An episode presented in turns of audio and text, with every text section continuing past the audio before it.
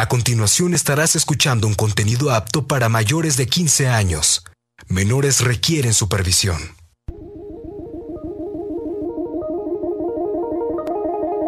Tecnoverso. Un mundo lleno de datos, novedades, avances científicos, estadísticas, soluciones. Tecnoverso. La relación dinámica entre tecnología y sociedad.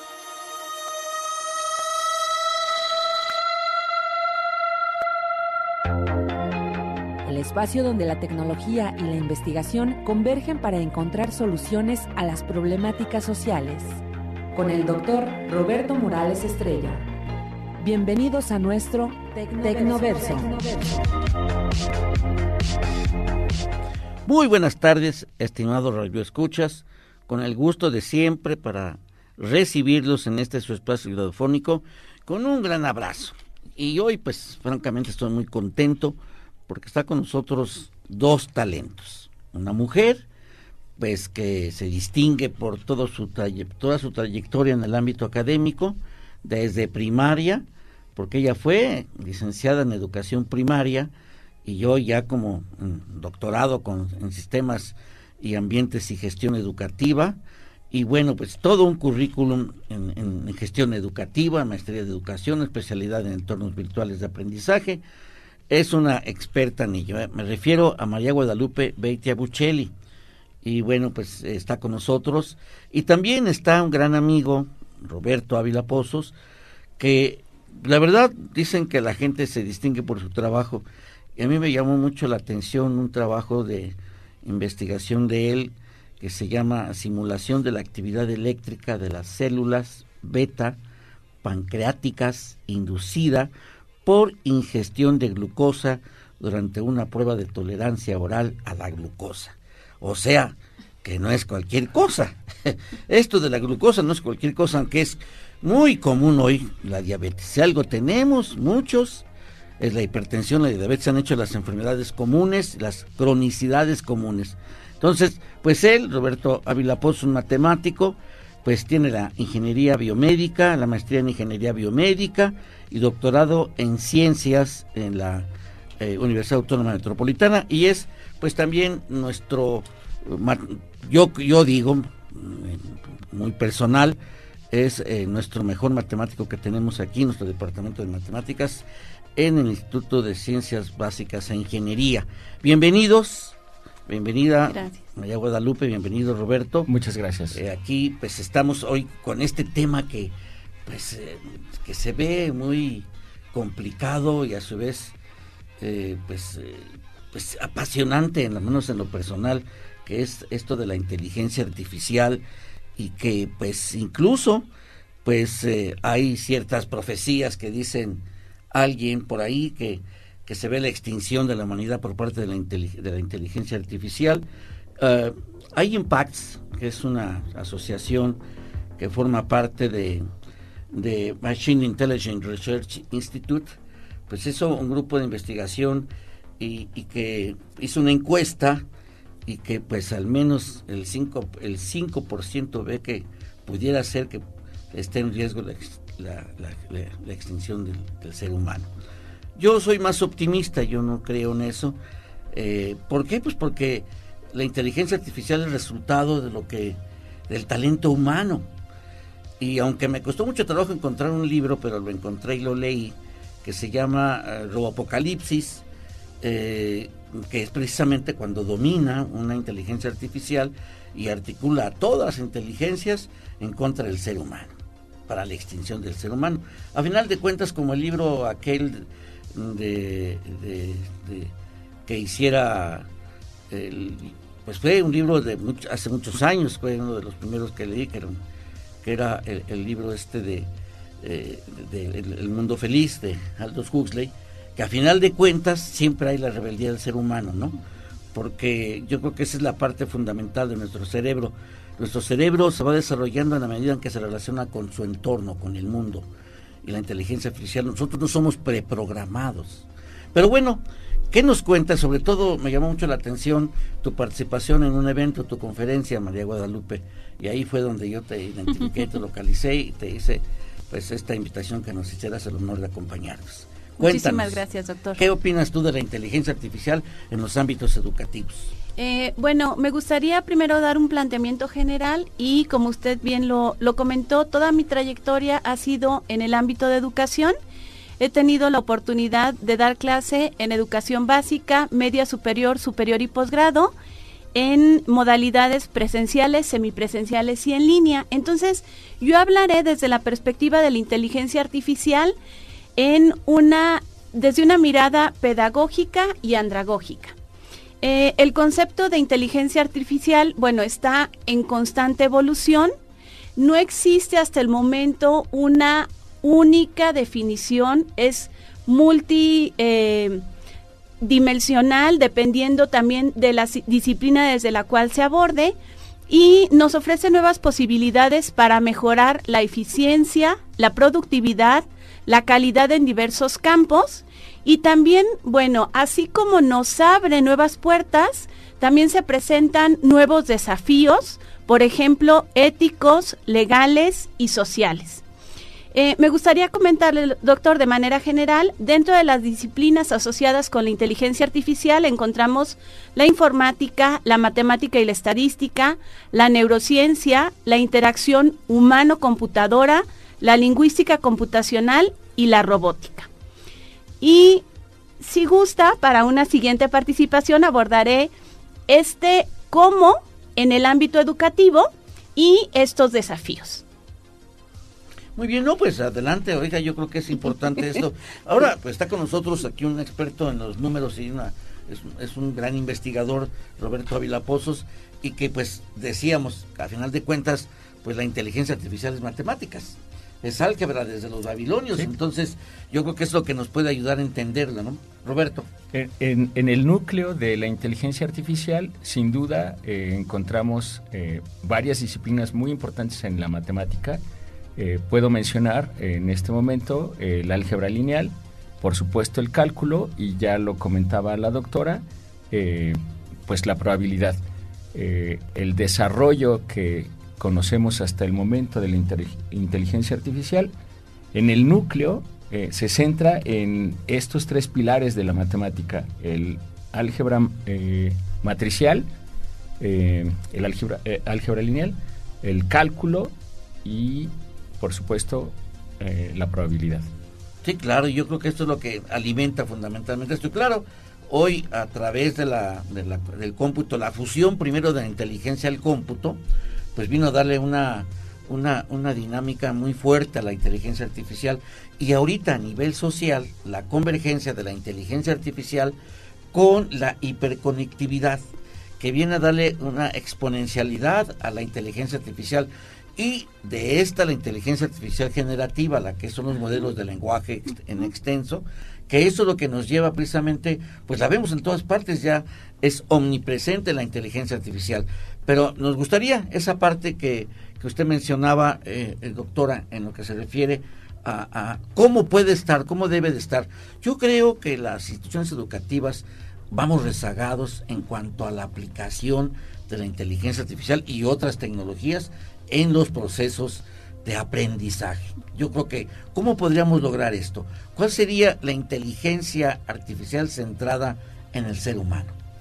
Bueno, aquí me gustaría em, acercarnos un poquito a esta inteligencia artificial desde la mirada educativa y desde quienes formamos parte de este triángulo didáctico, el docente, el estudiante, el contenido y bueno, los medios tecnológicos. Es importante eh, transitar de una enseñanza tradicional, en donde el docente sabe y el alumno aprende, a una enseñanza constructivista, vista como comunidad de aprendizaje, en donde cada uno de los que formamos parte de esta comunidad tenemos mucho que aportar y mucho que aprender. Y eh, dejamos atrás un paradigma vertical y nos vemos más desde un paradigma horizontal. Desde esta parte dialéctica, desde esta parte de cambio. Y bueno, creo que un ejemplo importante fue la emergencia sanitaria del COVID-19, en donde sabemos que lo único que tenemos seguro es el cambio, pero con esta emergencia sanitaria transitamos sin quererlo de espacios presenciales a espacios virtuales y cómo. Em, eh, Edgar Morin nos habla mucho de esta eh, complejidad, de esta teoría de la complejidad, y entonces nosotros como docentes, como educadores, ¿cómo identificar ciertos archipiélagos de certeza en océanos de incertidumbre? Y entonces, como docente, em, bueno, ahora eh, también me gusta mucho la parte de la investigación, pero lo que está siempre presente en mí son los cómo. ¿Cómo genero este proceso de mediación? ¿Cómo llego a que el acompañamiento con mi estudiante tenga sentido y significado? Y me gustaría em, traer aquí a la mesa una conversación de Alicia en el País de las Maravillas, de El gato con Alicia. Y entonces Alicia le dice, ¿podrías decirme qué camino seguir para llegar aquí? Y el gato le contesta, eso depende en gran medida del sitio al que quiera llegar. Alicia dice, no me importa mucho el sitio. El gato entonces tampoco importa el camino que tomes. En este sentido, ¿cómo miramos esta parte de la inteligencia artificial y de qué manera le damos o no entrada a nuestras aulas? porque bueno, la inteligencia está, la tecnología está, llegó para quedarse y nosotros tenemos una mirada externa o cómo hacemos equipo con nuestros estudiantes. Nuestros estudiantes, desde la perspectiva de Prensky, que bueno, es muy criticado, habla de los nativos digitales y los inmigrantes digitales. ¿Cómo aprovechar estas habilidades de los nativos digitales para generar a partir de nuestra experiencia y de nuestro proceso de mediación, eh, comunidades de aprendizaje. Entonces, bueno, me gustaría solamente dar algunas pautas para el cuándo sí y el cuándo no utilizar inteligencia artificial. Eh, la esencia está en el cómo, en el para qué la utilizo y eh, ¿Cuál será este proceso de acompañamiento para la construcción de un conocimiento con sentido y significado? Estamos en una sociedad de la información que buscamos trascender a una sociedad del aprendizaje y a una sociedad del conocimiento. Entonces, el pretexto debe de ser la tecnología, no el fin. Entonces, eh, ¿cuándo no incluir la IA o la inteligencia artificial en el aula? cuando ésta sustituya la participación activa en las clases. Ahí no la debo de incluir. Cuando tampoco no incluirla, cuando omita la validación de fuentes, es decir, que mi fuente directa sea preguntarle al chat GTP. Cuando no incluirla, eh, cuando sustituya el proceso de enseñanza-aprendizaje y cuando busquemos reducir tiempo y también reducir el aprendizaje significativo. ¿Cuáles serían algunos ejemplos de sí incluirla?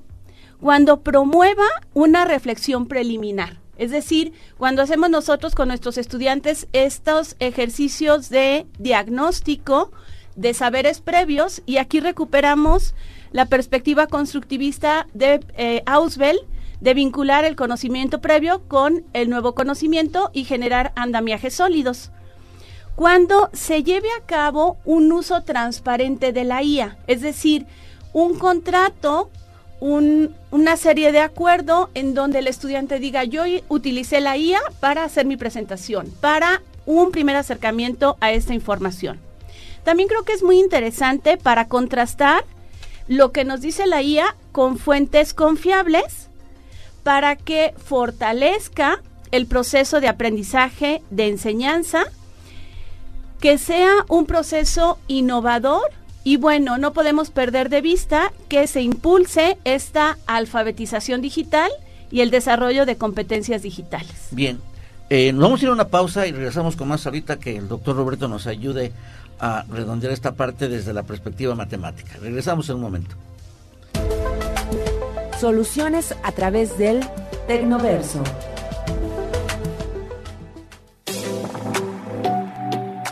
la actualidad vivimos en un mundo cada vez más impulsado por la tecnología y la inteligencia artificial. Estos avances tecnológicos son posibles gracias a la aplicación de las matemáticas en esta área de estudio.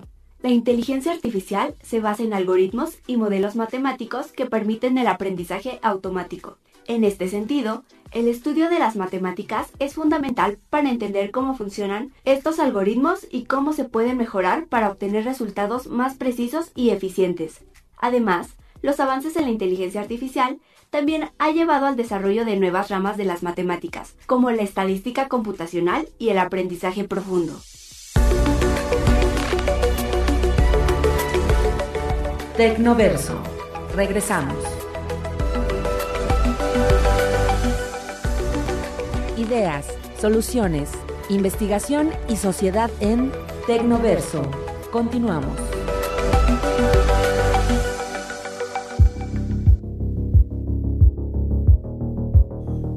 Bien, regresamos nuevamente. Bueno, doctor eh, Roberto Ávila Pozos, eh, pues esta parte de la por ejemplo las matemáticas, dicen siempre los físicos, que es la base de todo conocimiento, ¿no? Y yo siempre digo a mis alumnos, no hay árboles de matemáticas, ¿eh? es estrictamente humano las matemáticas. Entonces, el razonamiento matemático nos ayuda precisamente a construir y darle eh, un entendimiento a todo nuestro entorno. Pero hoy, relacionado con la inteligencia artificial, ¿cómo lo vemos en el proceso de aprendizaje, doctor?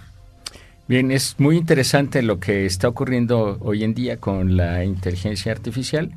Eh, uno, de los eh, primeros ejemplos de la construcción de esta inteligencia artificial podría ser eh, la, de los sistemas expertos que se desarrollaron a finales del siglo pasado.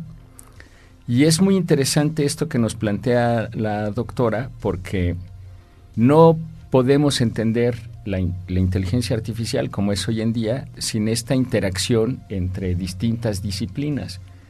Yo mencionaba en mi primera intervención que en el núcleo está la matemática y me refiero a que todo el proceso para eh, desarrollar las relaciones y las reglas que le dan forma a la inteligencia artificial, como lo hacía eh, en el caso de los sistemas expertos, pues tiene que ver con la matemática pero toda esta construcción alrededor de cuál es la información que incorporamos, cuál es el lenguaje que incorporamos para que sea adecuado para la inteligencia artificial, pues tiene que ver con esta interacción de distintas disciplinas. Esa parte me parece que en, los inicios, el siglo pasado, pues era una que, que adolecía y afortunadamente al día de hoy la forma que tiene la inteligencia artificial ha logrado integrar de manera eficiente todas estas disciplinas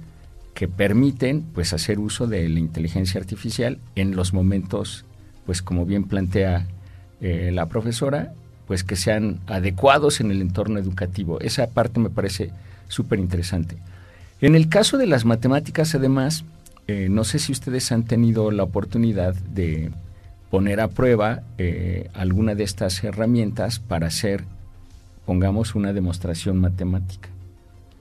Y eso me parece que pues habla mucho de lo que está justamente comentando la doctora, eh, porque son cosas que difícilmente puedes reemplazar eh, en el esquema actual que tienen las herramientas de la inteligencia artificial. Yo creo que debemos de verlo y recurrir a la, a la esencia de la tecnología como instrumento, como lo dijo José Ortega y Gasset. Es un instrumento y por eso es un medio, ¿no? Yo recuerdo que, por ejemplo, cuando leí eh, la, educación como práctica de la libertad y la pedagogía del oprimido de Freire, pues él que alfabetizó a muchos campesinos eh, brasileiros, pues él ocupaba las herramientas que ellos utilizaban la pala, el pico, la tierra, etcétera. Y hoy nosotros, los docentes, pues los muchachos saben más de tecnología que nosotros. Ellos tienen una habilidad tremenda para entrar a la máquina, meterse y buscar páginas y buscar. Entonces, tenemos que hablar con ellos, interactuar. Me gusta el término del el concepto de comunidades de aprendizaje, porque esto es una transversalidad no es el, maestro que va y enseña, sino el maestro que va y conjuntamente aprende y construye conocimiento con los alumnos. eso es hoy, y las tecnologías que están, llámese la inteligencia artificial a través del chat GPT, que ahorita eh, muchos, todos saben ya, los hemos dicho, que se equivoca, no es perfecto. Y Noam Chomsky dice que es un mentiroso, porque él únicamente obedece a la, sí, la gran información que tiene, sí, 700 millones de, caracteres que tiene, una, gran información, pero obviamente no está conectado a la red. Entonces, es la misma información que ellos manejan, claro, a una velocidad más rápido que nosotros, en eso nos ganan, pero no necesariamente es más crítico que nosotros. La base del aprendizaje es el pensamiento pensamiento crítico, crítico crítico creativo. Entonces, eso es lo que la base fundamental de nuestra formación y de lo que tenemos que venir, por eso digo que nosotros por muy muy evolucionado porque se sigue investigando la inteligencia artificial y se sigue escalando a una velocidad increíble, pero nosotros como especie humana, pues es un gran cerebro superior a cualquier tecnología, incluso a esta inteligencia artificial. ¿Qué opina, doctora? Eh, bueno, mm, me parece muy interesante su percepción y creo que muy enriquecedor este espacio porque miramos la inteligencia artificial desde diferentes perspectivas, desde diferentes puntos de vista. Y bueno, yo no puedo perder eh, mi esencia, la formación que tengo y esta parte constructivista. Uno de los primeros pioneros del constructivismo es Piaget con la teoría psicogenética y pudiéramos decir que Vygotsky es uno de eh, que habla de un constructivismo más avanzado, se relaciona particularmente con estas eh, comunidades de aprendizaje, con este proceso de interacción.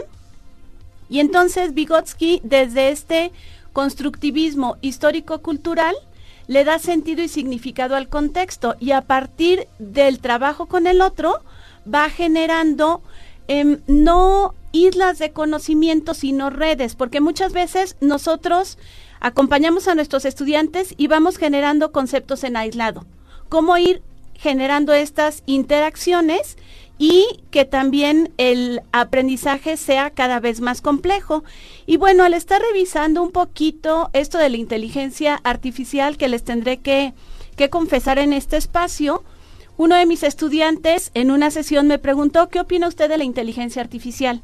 En ese momento no tuve que contestar porque yo no tenía como mucho referente y no había interactuado con diferentes herramientas de la inteligencia artificial. Entonces, esa pregunta de mi estudiante para mí representó un reto. Entonces, me puse a estudiar sobre la inteligencia artificial y me llamó particularmente la atención la propuesta que hace King en 2022 que establece un una pirámide de pensamiento al acercamiento de la tecnología, que no es nada nuevo, o sea, es una respuesta a cómo se construye el conocimiento de la mano de la tecnología. Y entonces él nos habla de dos niveles de conocimiento, un aprendizaje reproductivo, aprendizaje fragmentado y lineal, y cómo podemos em, trabajar este aprendizaje con la tecnología, por ejemplo, con la organización de carpetas y de subcarpetas en un Google Drive, que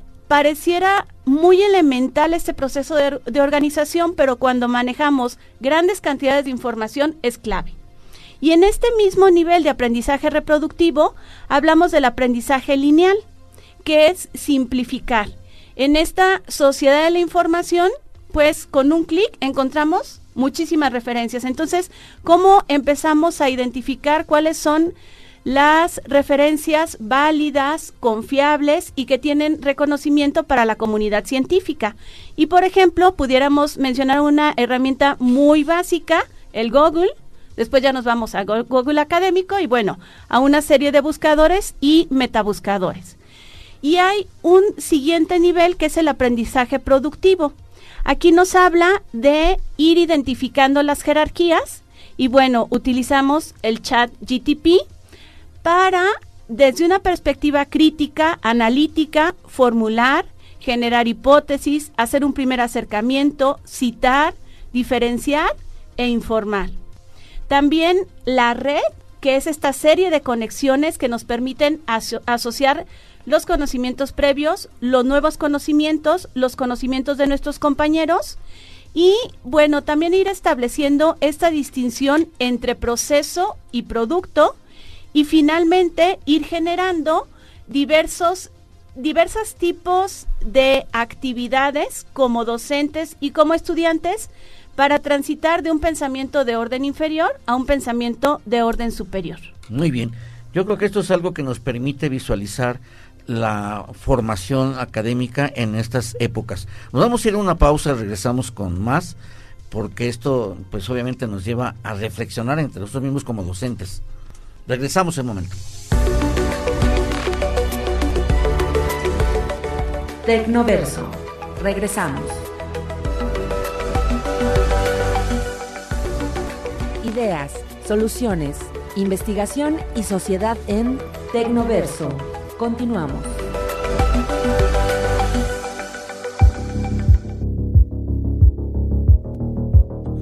Bien, regresamos nuevamente. Doctor Roberto, eh, el, dilema este de, la, de los temas complejos y que es obviamente requiere un razonamiento y un sentido crítico, pero hoy ahorita la, la, sociedad y todo proceso de aprendizaje está siendo impactado por la velocidad de la y la y el volumen de la información y, y, pues una buena parte de, las fake news de las de la información sesgada y, entonces los sistemas complejos se vuelven aún más complejos. Ya la incertidumbre que manejaba Heisenberg, Heisenberg pues ya no es tanto eso, sino es mucho más que eso. Y ahorita la, teoría cuántica es imprescindible para poder entender el volumen de la información. ¿Qué nos dices al respecto? Sí, es una eh, cosa muy interesante el pensar en cómo manejar todo este volumen de información de manera eficiente. Eh, un, ejemplo también muy claro ocurrió durante la pandemia. Eh, incluso eh, en esos días se acuñó el término infodemia, que se refería a la cantidad de información falsa que pues invadía el, espacio y al estar confinados pues generaba un entorno eh, de mayor caos, ¿no? Si, eso aún podía ocurrir. Eh, comentábamos en el, en el intermedio, pues la cantidad de información que va surgiendo cada día.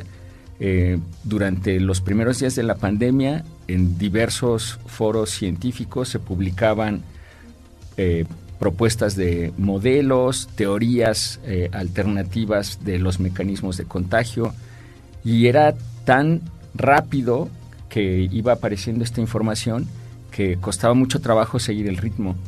Eh, y hace unos minutos comentábamos acerca de la cantidad de información que se va generando por minuto y es prácticamente imposible para un mortal común y corriente pues estar al día en lo, más reciente de manera que pudieras analizar de manera crítica la información para decir esto tiene eh, verdad o no y, poder establecer las pruebas de que ahí hay algo que no es cierto, ¿no?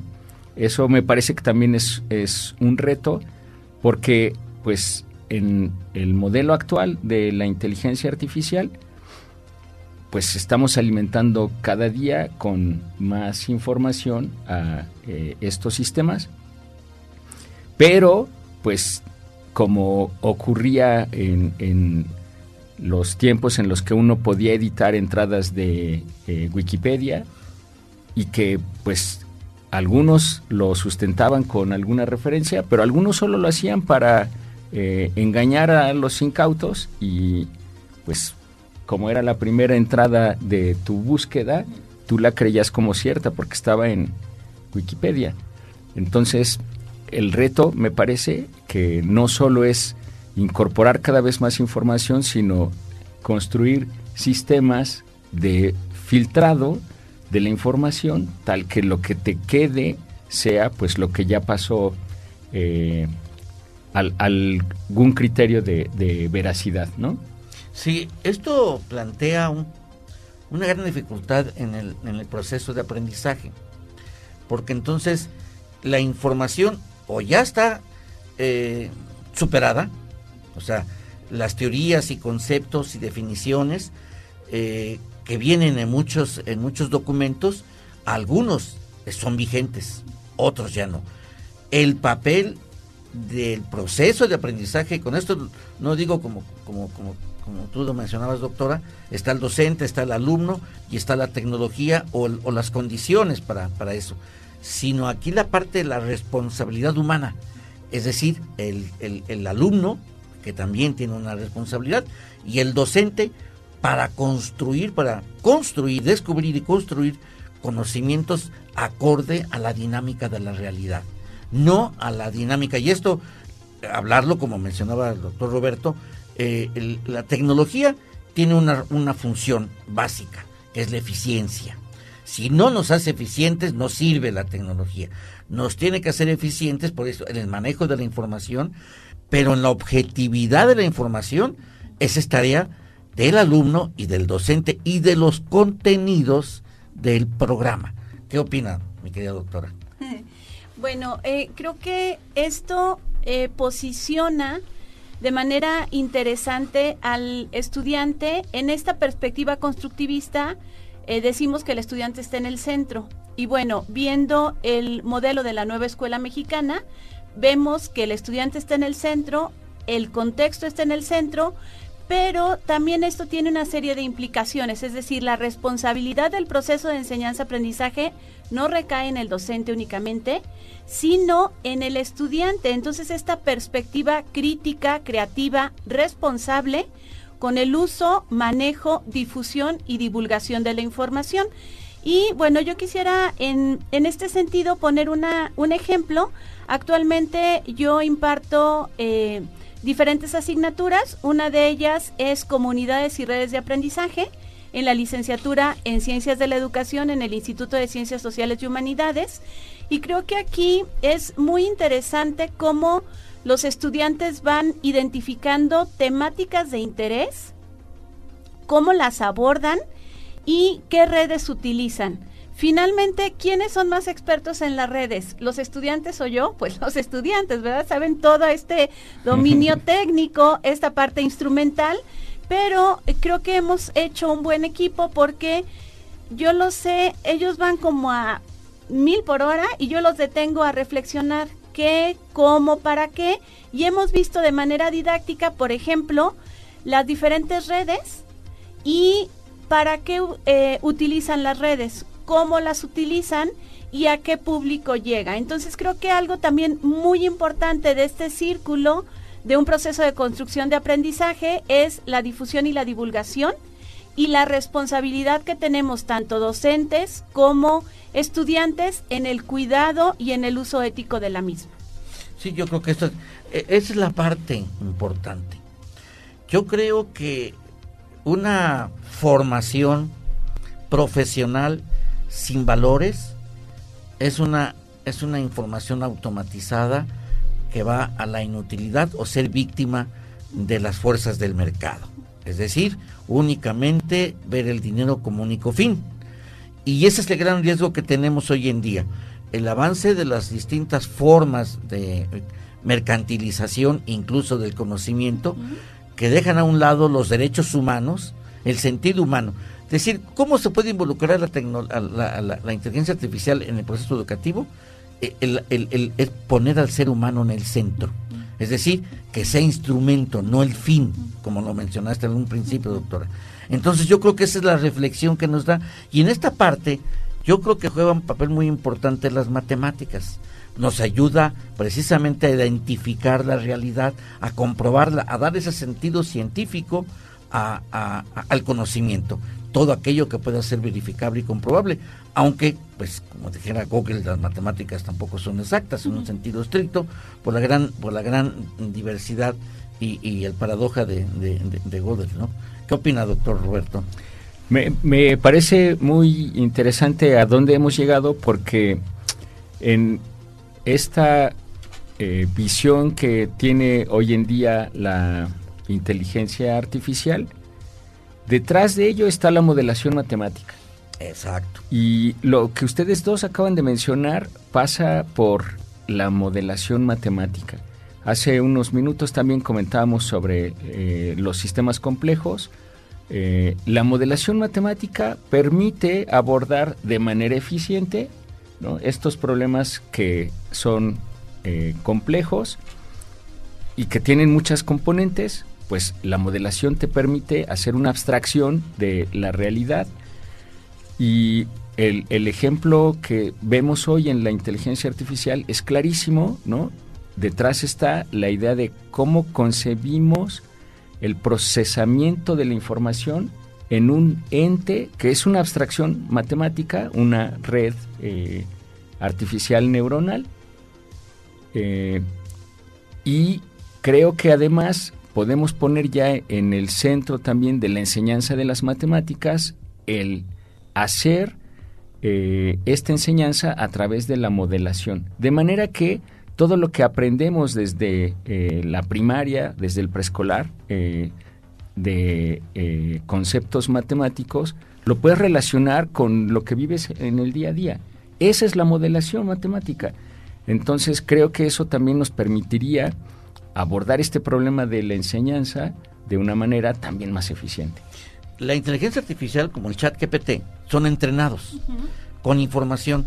Y ahorita salió, estaba yo leyendo un artículo que eh, estaban entrenando a una inteligencia artificial con la apreciación de los bebés. O sea, el ser humano desde que se concibe como tal ya integral, eh, estando ya el cerebro, se está recibiendo información, estando en el seno materno, ¿no? Está recibiendo información. No dejamos de recibir información. Nuestro cerebro no duerme. Dormimos nosotros como, como organismo integral, pero pregunto, ¿dejamos de soñar? ¿Y quién domina nuestros sueños? ¿Quién nos dice, voy a soñar ahorita esto? No, no, no estamos preprogramados. Y sueña uno cada cuestión tan distópica que, hasta nos da miedo, ¿no? O hasta nos da mucho gusto. Depende del tipo de sueño, si es sueño o es pesadilla, pero el cerebro no deja y está captando información. O sea, no descansa el cerebro. Pero el entrenamiento que tenemos nosotros es un entrenamiento en la interacción con el mundo que nos rodea. De ahí la parte importante de las comunidades de aprendizaje, porque esa es la interacción que tenemos. El alumno llega ya con información, obviamente, y estamos hablando de educación superior, ¿no? Llega con mucha información, pero con poca disciplina para estructurarla y para hacerla, y con lo peor, con poca conciencia. ¿Qué hacer? Lo dejo abierto. bueno, a mí me gustaría primero em, eh, poner aquí en la mesa dos autores que particularmente a mí me, me, gusta leer, disfruto la lectura de sus textos. Y uno es Matthew Lipman, que nos habla de filosofía para niños y de este enseñar a pensar. Es muy interesante cuando tenemos la oportunidad de platicar con niños de preescolar, con niños de primaria, que constantemente están preguntando, están manipulando, están indagando y en algunas ocasiones, entre más vayan avanzando en los niveles educativos, preguntan menos. Yo en maestría doy seminario de tesis y ahí ya no tiene nada que preguntar. Entonces, ¿cómo ir desarrollando, fortaleciendo este proceso de pensamiento y también este cómo eh, en, mi, en mi ser como docente, creo que para los, dos, para los estudiantes es muy, muy importante siempre tener preguntas, no respuestas. De pronto cuando doy clase de metodología, quieren la respuesta y digo, entonces, ¿para qué investigas? Si ya sabes o si ya quieres llegar a esta respuesta. Y otro autor que también particularmente me, me gusta em, leerlo y verlo es Francesco Tonucci Confrato con esta serie de dibujos que nos permiten eh, visualizar cómo el, el, mundo es visto por los niños. Y en relación a esta parte de uso de la inteligencia artificial, regresándonos a los cómo, me gustaría hacer tres precisiones. ¿Cuáles serían las funciones de la inteligencia artificial en la educación? Una, gestión e impartición de la educación. Otra, aprendizaje y evaluación y finalmente no aprender para la vida, sino aprender durante toda la vida. Exacto, durante toda la vida. Sí, yo creo que es ahí donde el ser humano se ubica. Aprendemos desde que nacemos. Para mí no hay... El mejor investigador es el niño. La mejor economista es la mujer. La mujer lo hace por sobrevivencia y el niño por su interacción con el mundo que lo rodea. Regresamos en un momento. Los números en nuestro Tecnoverso.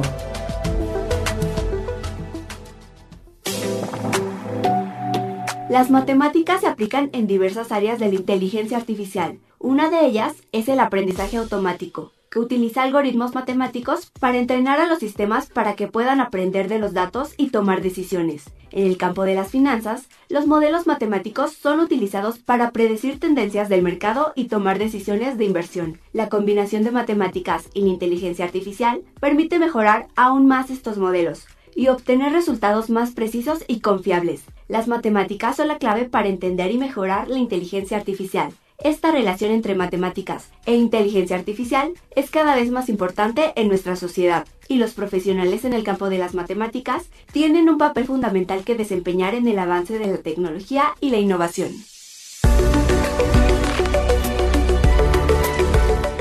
Tecnoverso. Regresamos. Ideas, soluciones, investigación y sociedad en Tecnoverso. Continuamos.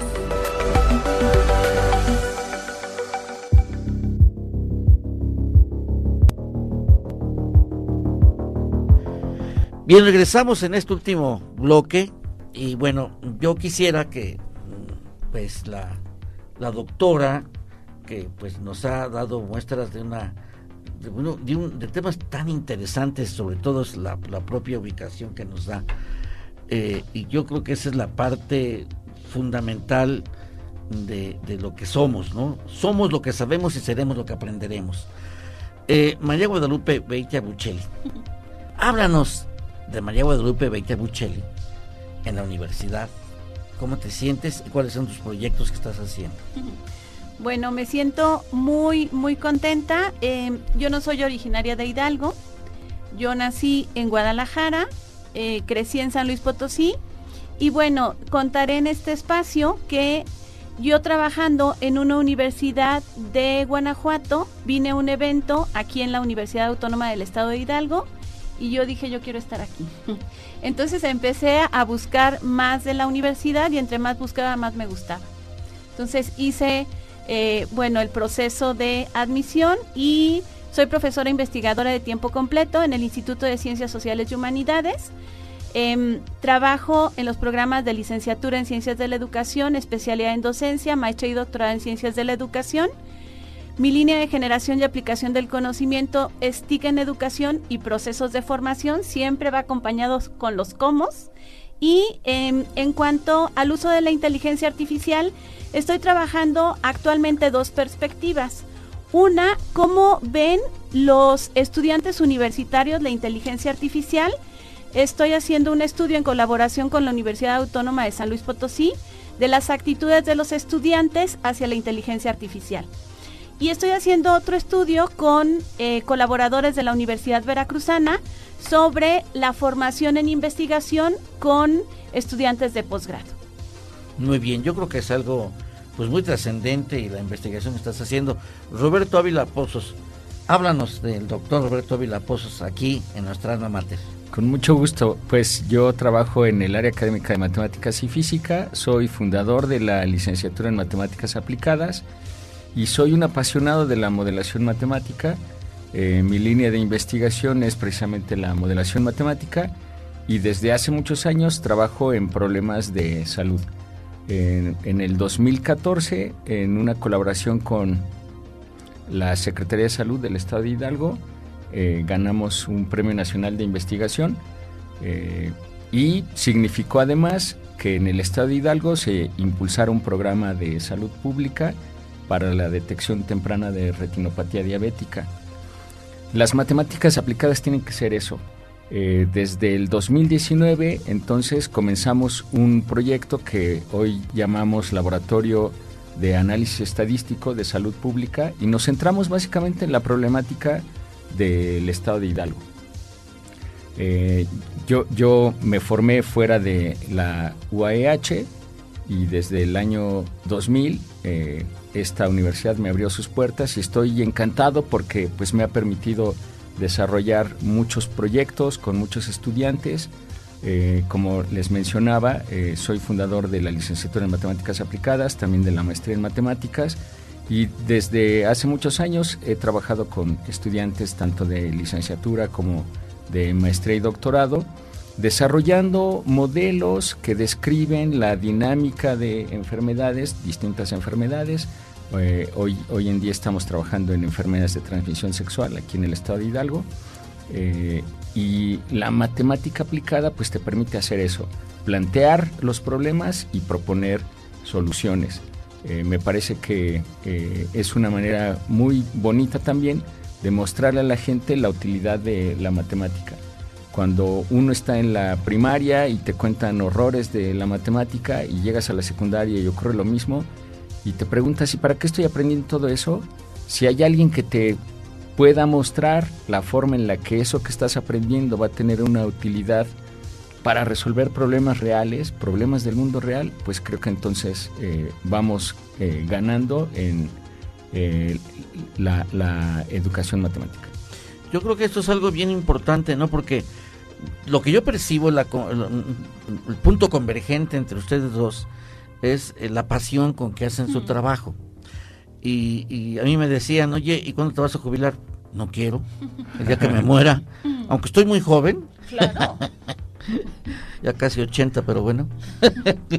Nunca, yo no me quiero jubilar, el día que me jubile, ya no, ya, pues ya no, o sea, no sé, eh, hacer otras cosas, pero para mí es muy importante estar con mis alumnos. Y yo es lo que yo percibo en ustedes, ¿no? O sea, eh, la forma en que describen lo que han investigado, lo que están construyendo, lo que están desarrollando, la forma en que se desplazan dentro de la universidad, eso pues es un garante. Y yo creo que aquí, pues como mensaje para nuestros radioescuchas, el pensar que contamos con, con docentes que aman su carrera, que aman su función, que aman, pues no compartir, sino más que compartir, construir nuevos conocimientos, más allá de los conceptos y teorías, es generar eh, pues conocimientos aplicables que tengan una, una solución a los problemas. La vida es un problema, siempre habrá problemas. ¿Por qué? Pues, problema es la diferencia entre la realidad y lo que debiera.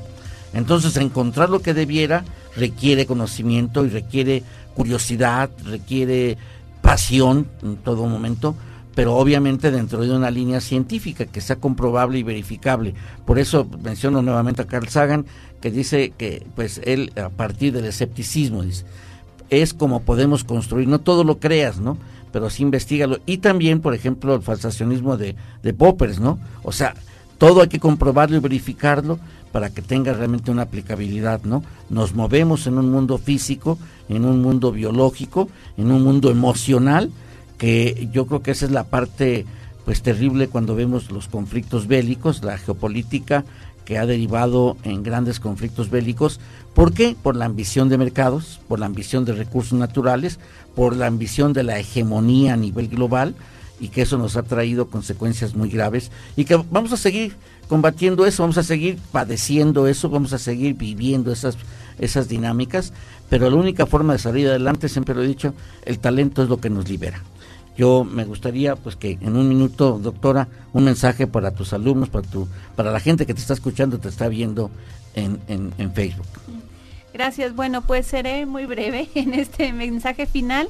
Y eh, bueno, la tecnología la utilizamos en diferentes contextos en nuestra vida cotidiana. No sé qué tanto nos detenemos a pensar qué hacemos con la tecnología y obviamente en una sociedad global la tecnología es importante, pero lo que realmente importa es lo que hacemos con ella y cómo hacemos sentir al otro con estos procesos de interacción y comunicación sincrónica y asincrónica.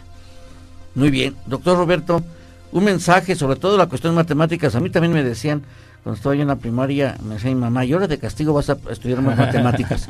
Ay, entonces ya como lo que empezaba a rechazar, pero luego no se da cuenta de la imperiosa necesidad. Eh, yo empecé a estudiar economía porque quería ir huyendo de matemáticas. Imagínate, y pues tuve que aprender estadística, cálculo y geometría y todo ese tipo de cosas que, que tú dominas. Cuéntanos, ¿qué mensaje das sobre todo en función de las matemáticas?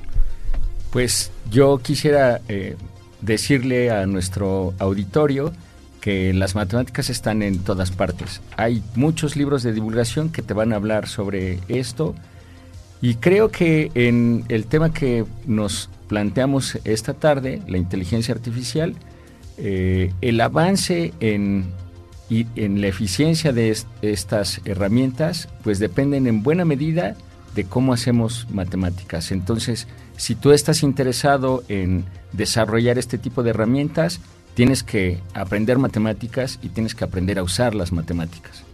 Yo creo que la mejor parte de la, del, uso de matemáticas es con ética, ¿no?